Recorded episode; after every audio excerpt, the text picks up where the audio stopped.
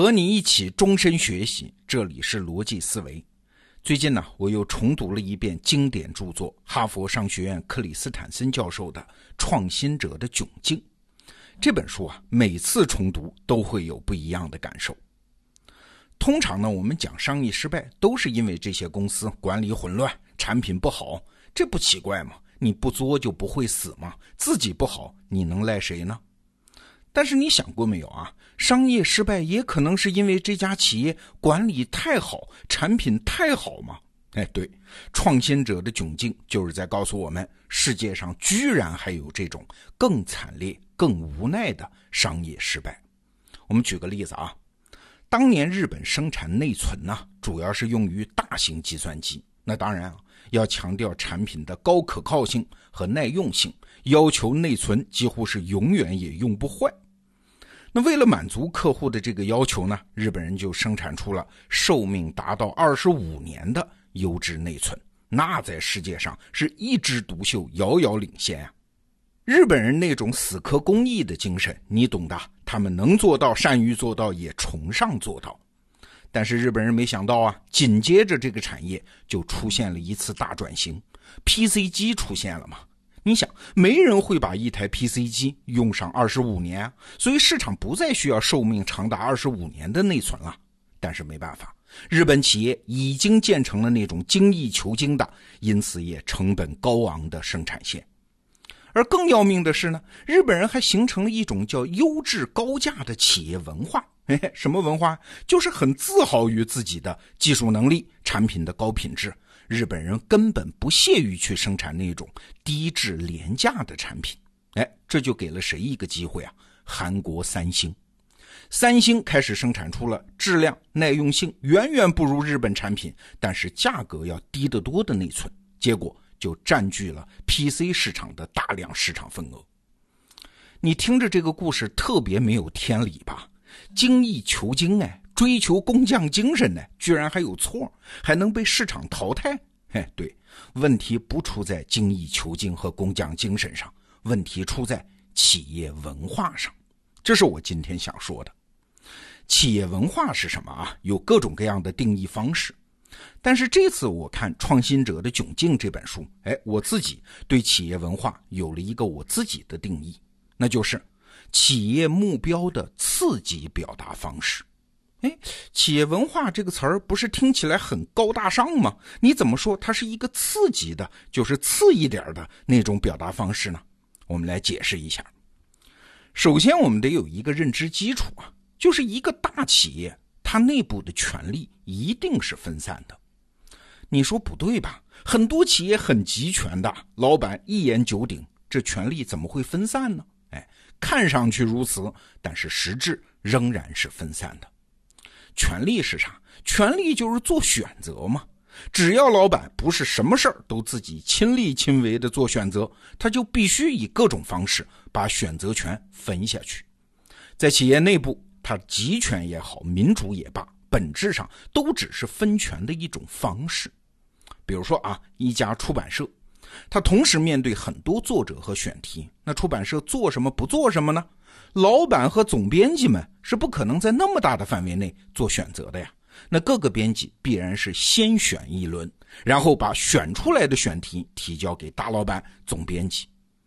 那么你想啊？站在出版社外面看，谁对外面的作者和选题说不说不这个字儿说的更多呢？当然是位置更低的小编辑了，而不是高高在上的老板和总编辑。如果把说不的机会看成是权力的表现，那么出版社基层编辑的权力其实比总编辑还要大。这跟我们人体是一样的，人体的指挥官看起来是大脑。但是大脑不能凡事都去指挥啊！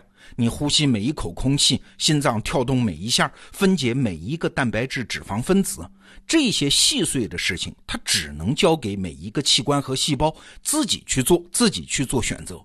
所以在一个人的内部看，大脑是有绝对的权利的。但是你站到他外面再看他一眼啊，看到的大部分时间，嘿嘿，大脑自己也是身不由己呀。好了，企业也是一样。那怎么办呢？老板不是吃素的呀，他们为了应对这种散乱的分权，他就必然要反过来干涉每一个部门、每一个员工的选择。哎，老板就想了，我不能替代你们选择，那我总可以规范你们选择的标准吧？哎，这个标准是啥？其实就是我们今天说的企业文化。请注意啊，我们这里说的企业文化不是写在墙上的那些大词儿，而是每家企业必然都会有的，在做选择的时候上上下下都会启用的那种偏好。比如说，一家生产大型设备的公司，它主要服务的客户是谁呀？是政府机关呐、大企业啊，总之是 to B 的业务啊。那这些客户对价格是不太敏感。但是对于设备运行稳定性的要求是很高的，要求完善的售后服务，比如说二十四小时随叫随到啊，有故障尽快排除啊，随时提供原装的零配件呢，等等。那你可想而知啊，要想满足这些客户的需求，你在销售的时候就必须保持很高的利润率嘛，否则你难以支持所需的售后服务啊，这个利润率有可能高达百分之四十。啊，那公司的这种经营模式，当然就会被公司上上下下熟知。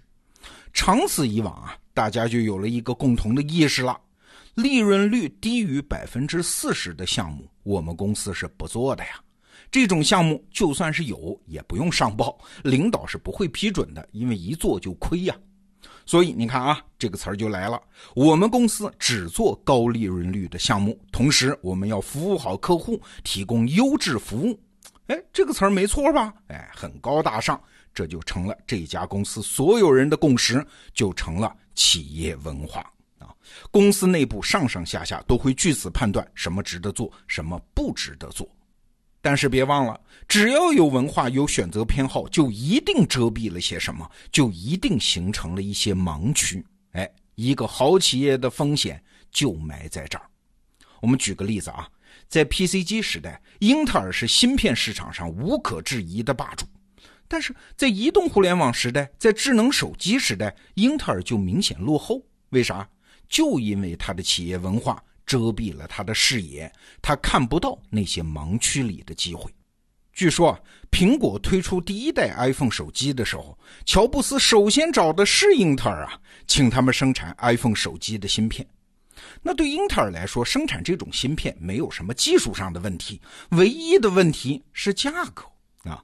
乔布斯砍价那也叫狠呐！iPhone 手机的芯片报价太便宜了，每片只有十个美元，而当时英特尔生产的 CPU 的芯片呢，价格一般都是每片一百美元左右。那你想啊，让他们腾出生产线，转而去生产十美元一片的手机芯片，这笔买卖怎么看都是不划算呢？而且当时啊，智能手机刚刚出现，也就是乔布斯比较欢腾。那到底前景如何，并不明确嘛。骂乔布斯的人当时也很多。而英特尔呢，当时正在推动什么超级本啊等等产品，他完全没有理由放弃现有的客户，转而去生产价格低得多的产品。所以后来怎么样？苹果手机这般大船，这般快船，英特尔就没有搭上吗？所以你看，问题不在于能力高低，也不在于判断力，就因为它是大公司，它在复杂情况下的判断只能依据企业文化。这下你明白我前面说的那句话的含义了啊！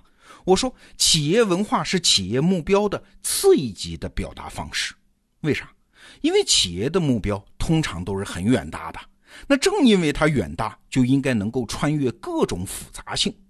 但是对复杂性这个东西的判断，通常只能靠有远见卓识的人嘛，也就是企业家本人呐。